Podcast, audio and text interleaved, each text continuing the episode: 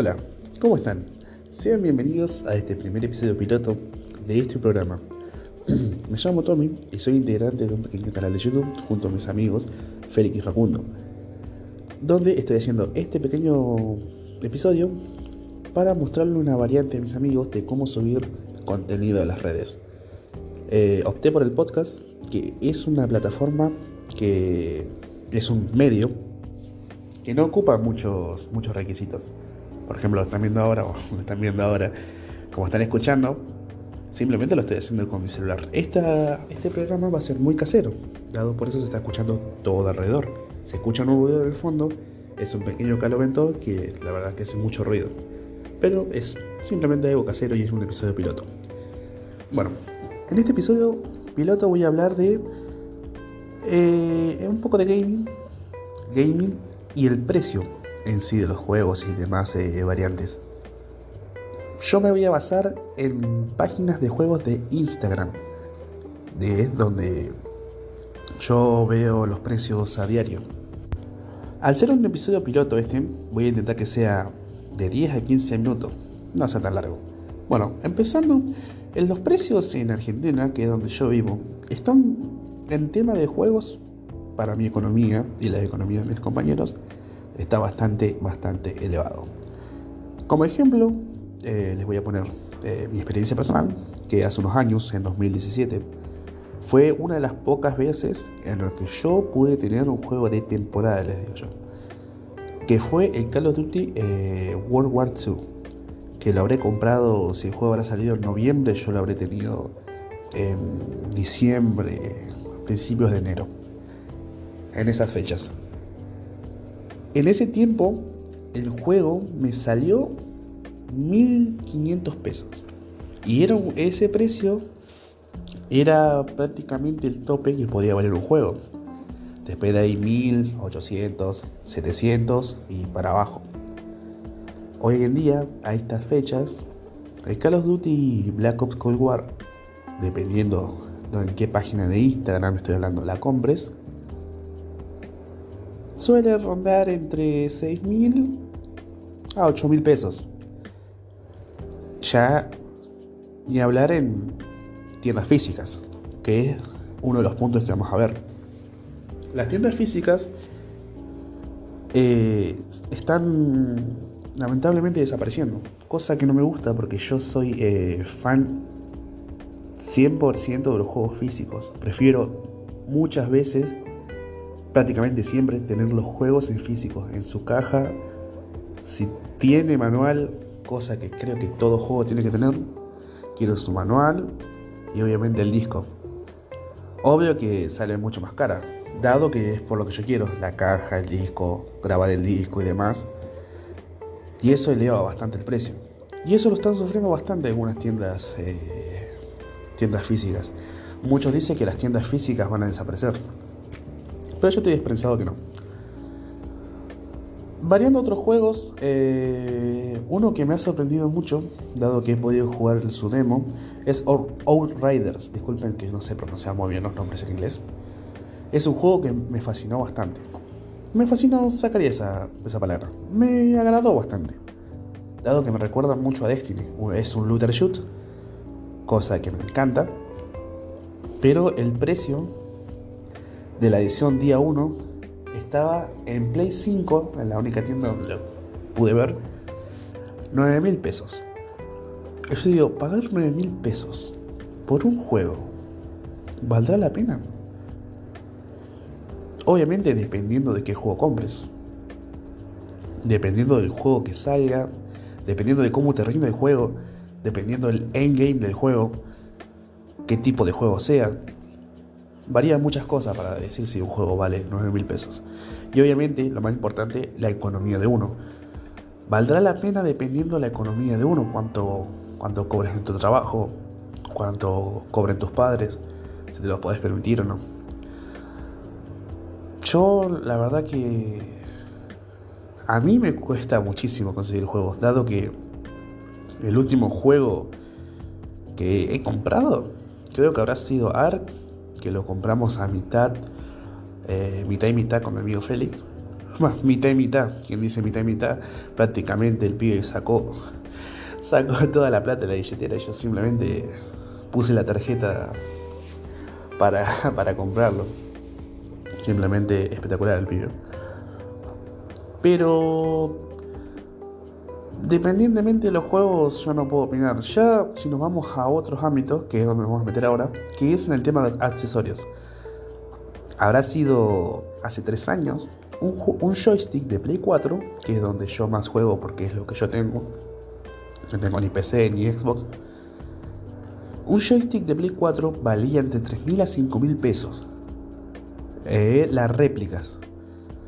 Y 7.000 a 8.000 un original. Hoy en día una réplica te puede salir arriba de 9 mil pesos y un original eh, cerca de 11 mil. Simplemente una, barbaridad. Pero los joysticks eh, que yo he tenido, la verdad que me rindieron muchísimo. Y creo que sí vale la compra. Sí vale la compra porque dependiendo, obviamente un original siempre va a ser un poco mejor, pero yo llevo jugando 5 años con joystick de copias de Play 4 y la verdad que me rindieron todos. Todos los que he tenido, todos me rinden. Se habrá roto alguna que otra cosa, pero todos rinden. Y esas compras creo que valen. No puedo hablar mucho de PC, dado que no tengo. Pero la que tengo, me retracté porque la PC que yo tengo ni siquiera se podría llamar PC. La verdad que es un desastre. Es, fue una compra que me voy a arrepentir toda, toda mi vida de haber comprado esto. De haber comprado esto me voy a arrepentir toda mi vida. Por eso yo no digo que yo no tengo PC. Yo no tengo PC. No me sirve para nada. No me sirve ni siquiera para la, carrera que estoy estudiando. Carrera, un curso que estoy haciendo. Pero bueno, eso no tiene nada que ver. Eh, en sí, el gaming en Argentina, la verdad que para el sueldo mínimo, que ahora no sé cuánto está, es muy, muy elevado. Y obviamente es obvio, por la situación del país y la inflación. Pero bueno, son, son las cosas que nos toca vivir que esperemos que se mejore un poco. Eh, entrando un poco al ámbito más personal de mi vida, lo que yo he hecho en estos años para poder comprar juegos y demás fue gracias a una tienda local de Rosario que creo que varias tiendas lo hacen, que es llevar dos juegos usados y traerte un usado, el 2x1. Y así lo he hecho durante prácticamente 3 a 4 años. Y la verdad que me rindió bastante bien. Pero, como es evidente, mi catálogo de juegos fue bajando bastante. Porque yo llevaba dos y me traía uno. Ahí ya un juego ya se me iba porque el otro lo reemplazaba con el juego me lo traía. Y así es como estoy el día de hoy. Estoy con un catálogo bastante. bastante. bueno.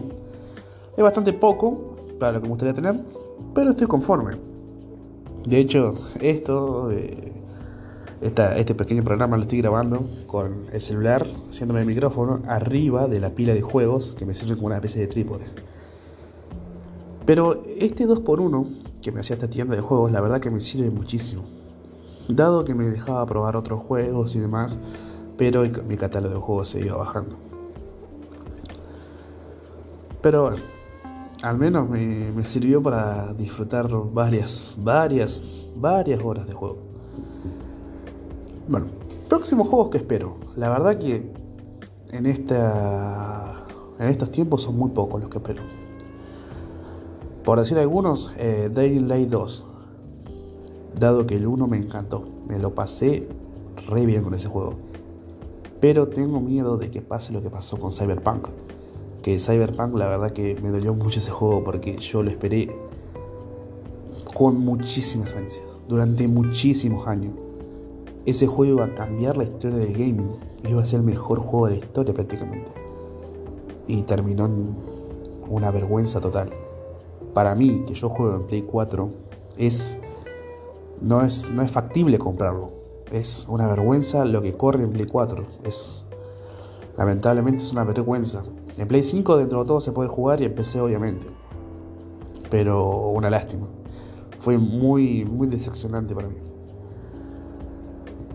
Pero Dying Light, tengo la esperanza de que no va a ser así. Tengo la esperanza de que se van a tomar el tiempo en desarrollarlo, el tiempo en pulirlo y a su tiempo va a salir. Estiman que para este año, pero se ve bastante difícil. Yo creo que para mediados del 2022 es una fecha bastante, bastante aproximada para, que saliera. Y otro, Far Cry 6, que no sé qué pasó. Supuestamente iba a salir en febrero, pero con el tema de la pandemia creo que se habrá retrasado. Pero lo espero con muchísimas ansias. Y ya sin más, creo que ya iría cortando este pequeño, este pequeño episodio piloto. Como dije, es un episodio muy cortito. Eh, estoy seguro, me salté muchísimos temas de los que quería hablar, pero como es un pequeño podcast chiquito, eh, no lo voy a hablar. Ya cuando empiece a sacar los capítulos eh, oficiales de este programa, voy a hacer capítulos más largos, porque yo me voy mucho hablando, me voy de tema muchísimo iban a ser capítulos de entre 20 y 30 minutos seguro. Pero esto lo quiero hacer como ejemplo para mis amigos, para que empiecen a subir contenido, sea de podcast, de videos, de Instagram, de lo que sea, pero que simplemente tengan la, tengan la posibilidad de hacerlo. Eh, sin más que hablar, sin más que proponer, Creo que hasta acá quedaría este primer episodio piloto. Muchas gracias para los que escucharon. Félix Facundo, les mando un saludo, los quiero muchísimos y nos vemos en la próxima. Chau, chau.